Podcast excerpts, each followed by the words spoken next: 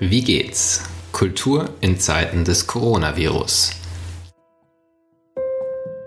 Ein Podcast, der einen Blick wirft hinter die Türen der Museen, Theater, Orchester, die aktuell wegen des Coronavirus hinter verschlossenen Türen arbeiten müssen. Mein Name ist Martin Zierold und ich bin Gastgeber dieses Podcasts, den das Institut für Kultur und Medienmanagement KMM an der Hochschule für Musik und Theater Hamburg produziert. So bedrohlich vieles am Coronavirus ist, bei der Digitalisierung von Kulturinstitutionen sorgt die aktuelle Situation ganz klar für eine immense Beschleunigung. Doch welche Auswirkungen hat sie auf ein Haus, das seit seiner Gründung Digitalität in seiner DNA hat? Das ZKM in Karlsruhe, Zentrum für Kunst und Medien, wurde von der Plattform artsfacts.net vor einiger Zeit unter die fünf wichtigsten Museen weltweit gewählt, auf Augenhöhe mit MoMA, der Biennale Venedig und dem Centre Pompidou. Was das Coronavirus mit der Arbeit an diesem einzigartigen Haus für Kunst und Medien macht, wird uns Christiane Riedel, geschäftsführender Vorstand am ZKM, berichten. Wie geht's? lautet der Titel dieses Podcasts. Wir interessieren uns dafür, wie es den Menschen in den Homeoffices der Kulturinstitutionen geht. Wie geht's heißt auch, wie funktioniert es? Wie können wir die Krise meistern? Was lernen wir dabei? Und wie geht es danach weiter? Mein heutiger Gast, Christiane Riedel, studierte Kunstgeschichte, Architekturgeschichte und Literaturwissenschaften in Hamburg und Karlsruhe. Sie war ab 1992 Geschäftsführerin des Deutschen Werkbunds Baden-Württemberg und übernahm 1997 die Geschäftsführung des Niedersächsischen Forschungsverbunds für Frauen- und Geschlechterforschung in Naturwissenschaften, Technik und Medizin. Bereits seit 2002 ist Christiane Riedel Geschäftsführerin, dann geschäftsführender Vorstand des Zentrums für Kunst und Medien in Karlsruhe, gemeinsam mit dem künstlerisch-wissenschaftlichen Vorstand Peter Weibel. Sehr schön, dass wir sprechen können. Vielen lieben Dank, dass du dir Zeit nimmst. Und wie immer ist die erste Frage in diesem Podcast kurz und knapp. Wie geht's? Gut. Ich habe zwei intensive Wochen hinter mir mit der Schließung unserer großen Museen und des gesamten Veranstaltungsbereichs und der Bibliothek. Und vor einer Woche haben wir das gesamte ZKM-Team ins Homeoffice geschickt das sind schon enorme Umstellungen. Aber wir gehen ziemlich inspiriert und energiegeladen damit um. Das ZKM ist ja qua Auftrag Vorreiter in Sachen Digitalisierung. Bevor wir auf eure Aktivitäten nach außen schauen, ähm, zunächst mal, wie kann man sich denn eure Zusammenarbeit intern vorstellen? Was war da vielleicht auch schon vorher digital und was ist jetzt alles digital geworden und wie funktioniert das so für euch jetzt? Also was neu digital geworden ist, sind, dass die Sitzungen jetzt alle als Videokonferenzen stattfinden. Und das ist ähm, ja zum Teil ungewohnt, aber es ist gut, dass wir das mal durchspielen. Ich habe an einem Tag vier lange Videokonferenzen durchgeführt mit vier verschiedenen Tools, mit ZKM Talk, mit Zoom, mit Starly und über eine Leitung von Fraunhofer. Und es hat alles ziemlich gut funktioniert. Also das ist neu. Was wir auch neu machen, ist, dass wir ähm, das ZKM auf Sendung bringen und jeden Tag zu einem bestimmten Thema uns ja, senden. Und das wird jetzt redaktionell ganz neu betreut und ist tatsächlich ganz neu. Es ist ein neues Programm am Freitag geht es immer um Critical Zones, ein großes Projekt, das wir am Mai, im Mai dann starten werden. Ähm, der Wednesday ist ein AI, ein Artificial Intelligence Tag. Der Montag ist ein Nachhaltigkeitstag. Also so ähm, haben wir Themen gesetzt für die verschiedenen Wochentage und werden dazu beständig neuen Content generieren. Außerdem wird eine feminale Musikale geben. Frauen, die Musik gemacht haben und die sie heute komponieren. Also ein großes virtuelles Frauenmusik- und Komponistinnen-Festival im Netz. Das sind ganz spannende Aktivitäten. Sind das Dinge, die ihr sonst im analogen Raum gemacht hättet und jetzt übertragt oder habt ihr die im Prinzip in den zwei Wochen jetzt ganz neu erfunden für die neue Situation? Die haben wir tatsächlich jetzt neu gestartet. Es gab schon viele Ideen davor. die jetzt damit einfließen. Aber tatsächlich ist das jetzt unser von Corona verursachtes neues Programm, mit dem wir im Online-Raum präsent sind. Und was bedeutet Corona für eure Aktivitäten, die sonst stattgefunden hätten? Ihr seid ja ein vielfältiges Haus, auch kein Museum im klassischen Sinne, aber habt ja durchaus Wechselausstellungen, eine Dauerausstellung, die jetzt ja auch alle geschlossen sind. Wie seid ihr vielleicht auch ökonomisch betroffen, aber auch wie seid ihr in eurer kuratorischen Arbeit betroffen? Also wir sind ökonomisch wie alle anderen zutiefst betroffen. Das kann man noch gar nicht abschätzen, was das für uns alle bedeutet finanziell. Ähm, die Kuratoren sind mit der Kommunikationsabteilung und der sogenannten Museumskommunikation, also unsere Vermittlungsabteilung, die bilden gerade ein gemeinsames Team, um diese neuen redaktionellen Inhalte, die aber auch künstlerische Performance sein können, Künstlerinterviews und dergleichen gemeinsam zu kreieren. Also die Kuratoren, die sitzen jetzt nicht faul auf dem Sofa, sondern die kuratieren jetzt Programm für den virtuellen Raum. Und das vor allem auch im Hinblick auf die Ausstellung Critical Zones, Horizonte einer neuen Erdpolitik, mit der wir am 8. Mai starten wollten im Museum. Und wir haben jetzt das Konzept letztendlich erweitert und auch umgedreht. Wir werden jetzt zunächst mit ja, einem digitalen virtuellen Programm starten mit vielen Initiativen, lokalen und internationalen Initiativen zum Thema Klimawandel, Nachhaltigkeit. Und die Ausstellung selbst wird mit einem Nukleus am 8.5. starten und sich dann entlang der politisch-medizinischen Entwicklung wird sie weiter wachsen.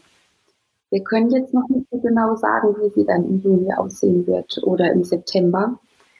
Aber wir werden immer, wenn Länder wieder Möglichkeiten des Reisens zulassen, dann auch zuschalten. Im Moment sind überhaupt keine Transporte möglich, keine Künstlerreisen, gar nichts. Es ist gar nichts mehr möglich. Ja, das Stichwort Reisen verweist ja auch darauf, dass ihr ein sehr international ausgerichtetes Haus seid. Ähm, mein Eindruck aus den ersten Gesprächen für den Podcast ist, dass im Moment sehr viele sehr dynamische Lösungen gefunden werden, ähm, aber meistens sehr lokal in den einzelnen Häusern und die Zeit vielleicht auch für den Austausch mit anderen und dann insbesondere vielleicht auch der Zeit für den internationalen Austausch häufig noch fehlt. Wie sieht das bei euch aus? Ähm, was hört ihr aus euren internationalen Netzwerken, sei es mit anderen Häusern oder natürlich auch mit Künstlern? Künstlerinnen und Künstlern, mit Kuratorinnen und Kuratoren, mit denen ihr ja sehr verknüpft seid, wirklich global? Also wir haben sozusagen die Entwicklung der Corona-Krise live miterlebt. Wir hätten Mitte Februar eine große Ausstellung in Peking eröffnet, im Kafa Museum. Kafa Central Academy of Fine Arts ist die größte Kunstakademie Chinas und damit die größte der Welt. Und wir hatten an einem Tag endlich den Vertrag unterschrieben für diese Kooperation und am nächsten Tag kam die Meldung, dass alles geschlossen wird. Die Universität, die Musee, das Museum, die Museen in Peking und im ganzen Land.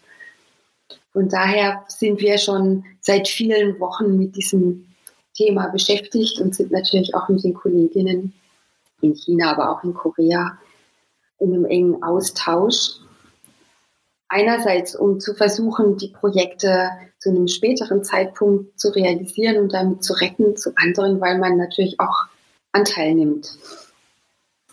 Ich hätte diese Ausstellung eröffnen sollen und wollen und dann im Anschluss in Shanghai, Seoul und Gwangju, also auch in Südkorea, weitere Projekte vorbereiten.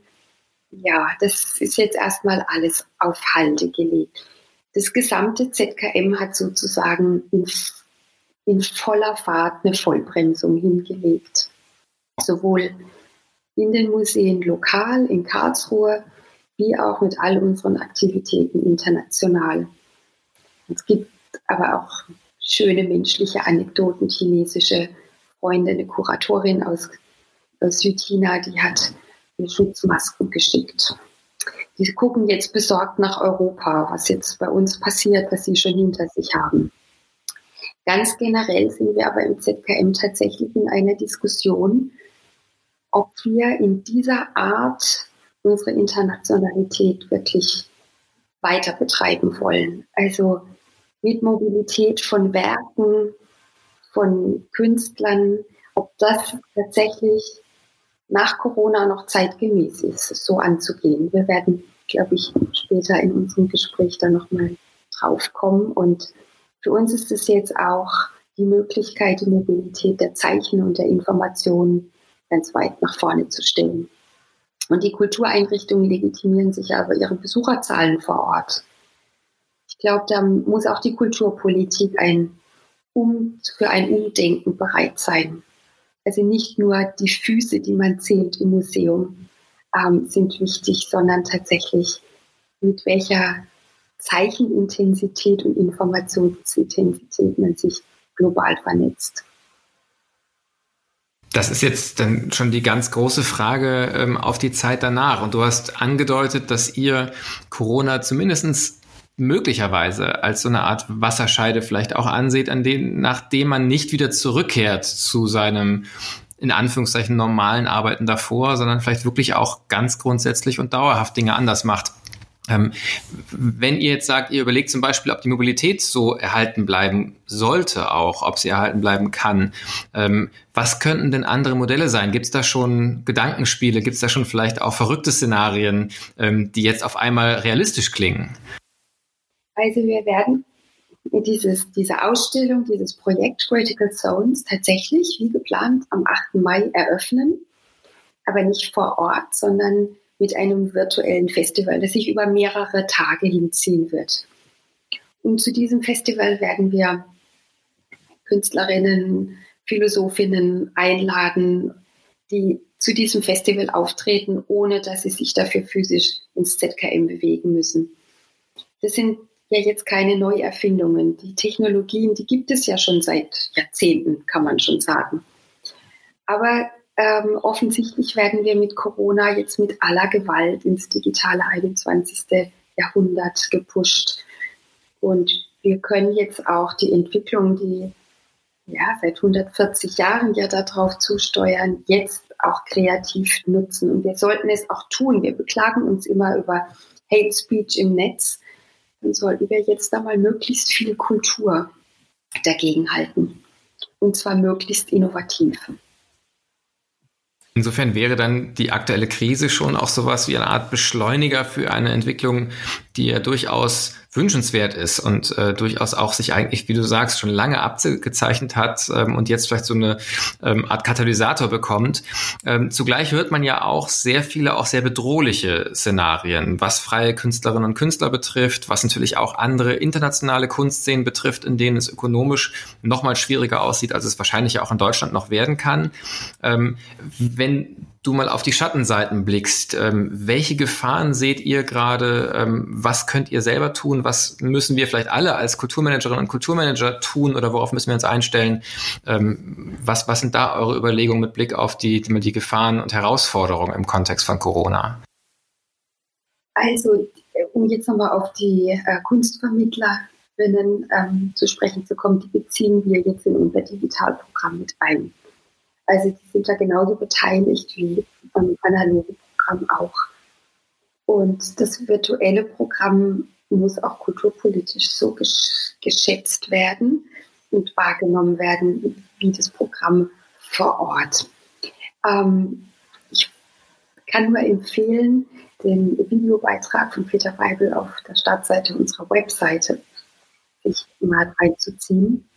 Ich möchte versuchen, möglichst kurz seine Theorie wiederzugeben. Also wir sind, auch wenn wir im 21. Jahrhundert sind, ganz und gar fokussiert auf eine Nahgesellschaft, obwohl wir alle diese digitalen äh, Kommunikationstools längst in den Händen haben.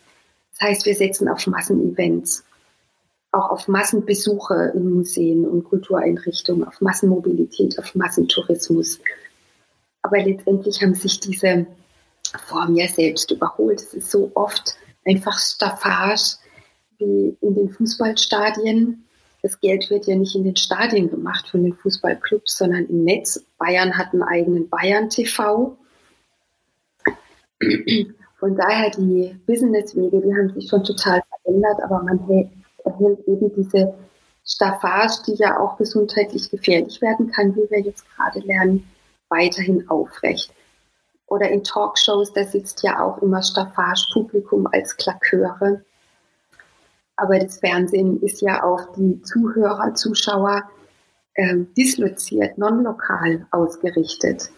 Also wir schleppen immer noch so 18. Jahrhundert mit und es ist längst überfällig, dass wir jetzt den Switch ins 21. Jahrhundert machen und damit in eine Ferngesellschaft, also in die Telegesellschaft. Und diese Telekommunikationsformen wie Telefonie, Telegrafie, Television, die gibt es ja schon seit 100 Jahren. Natürlich verstärkt durchs Internet und durch Social Media. Und es ist jetzt einfach auch unsere Aufgabe und Verantwortung auf der kulturellen Seite, diese ähm, Kommunikationsformen weiterzuentwickeln, zu kultureller Blüte zu entwickeln. Ja, das ist ein großer Schritt. Wir haben uns davor auch gedrückt, das muss man auch selbstkritisch sagen, aber auch natürlich unter dem Druck, dass auch wir Masse bringen müssen. Das heißt, da ist dann eben, wie du schon sagtest, Umdenken nicht nur in den Häusern gefragt, sondern wirklich auch das Anerkennen, dass andere Zeiten vielleicht auch andere Aufgaben und dann auch andere Erfolgskriterien beispielsweise von der Kulturpolitik erfordern würden. Ähm, was ich sehr spannend finde, ähm, dass ihr da als ZKM ja ganz offensichtlich wieder vielleicht einen Schritt weiter denkt, auch grundsätzlicher denkt, auch einen Schritt radikaler denkt, ähm, als das vielleicht andernorts passiert und damit so dieser Vorreiterrolle, die natürlich das Haus auch äh, ganz, ganz grundsätzlich seit seiner Gründung eigentlich innehat, ähm, auch nochmal ganz neu mit Leben füllt. Ich fände es sehr, sehr spannend, wenn wir vielleicht ein paar Wochen nochmal sprechen können, um zu gucken, wie sich diese Überlegungen weiterentwickeln, äh, in, in welche Richtung das geht. Wir müssen jetzt schon gucken, dass wir ähm, sagen, für heute zum Ende kommen, zum Schluss, ist meine Frage immer die nach Inspirationsorten, gerne auch digitalen für dich. Du hast schon verwiesen auf den Beitrag von Peter Weibel auf eurer Website. Das werden wir auf jeden Fall verlinken, auch als Tipp für alle Zuhörerinnen und Zuhörer. Wenn du darüber hinaus nochmal vielleicht gerne, wenn du magst, eine, äh, einen Tipp von euren eigenen Aktivitäten und vielleicht auch noch einen persönlichen äh, Tipp, den du anderswo spannend und inspirierend findest. Ähm, worauf würdest du unsere Zuhörerinnen und Zuhörer gerne hinweisen wollen? Also von unserem eigenen Angebot, da das genieße ich selber gerade sehr. Also wir haben eine unendliche Anzahl von Künstlerinterviews über 30 Jahre ZKM gesammelt, die man über unsere Webseite abrufen kann. Sehr empfehlenswert ist das Interview mit Ulay, der vor kurzem verstorben ist, der frühere künstlerische Partner von Marina Abramovic und dann natürlich ganz aktuell das Wochenprogramm, mit dem das ZKM jetzt auf Sendung geht. Ähm, ich, Im Moment bin ich dabei, alle möglichen Kulturseiten, vor allem international, abzuscannen. Was macht das Met in New York? Was macht das MoMA? Was macht die Schirn? Es ist jetzt gerade ein FAZ-Artikel erschienen über digitale Programme. Da ist auch die Schirn ähm, groß genannt, das ZKM auch. Das ist natürlich jetzt total interessant. Was passiert Neues? Ich will aber wissen, was passiert Innovatives. Und ich lese sehr viel englischsprachige Blogs und Newsseiten aus Asien, weil es mich interessiert, wie geht man da mit dieser Corona-Krise um und wie reagieren dort auch die Kultureinrichtungen. Und ich gucke aber auch nach Südamerika und Afrika, weil von diesen Kontinenten hört man irgendwie in unseren Medien gar nichts. Oder als, als würden sie nicht existieren. Das beunruhigt mich da wir auch Projekte in Mexiko und Chile am Start hatten, ja, ist das äh, für uns sehr interessant, wie sich da die Situation gestaltet. Ja, wäre schön, wenn du uns ein, zwei Links äh, gerne auch noch schickst. Die können wir dann in die äh, Show-Notizen auf unserer Website aufnehmen, dass da auch unsere Zuhörerinnen mitverfolgen können.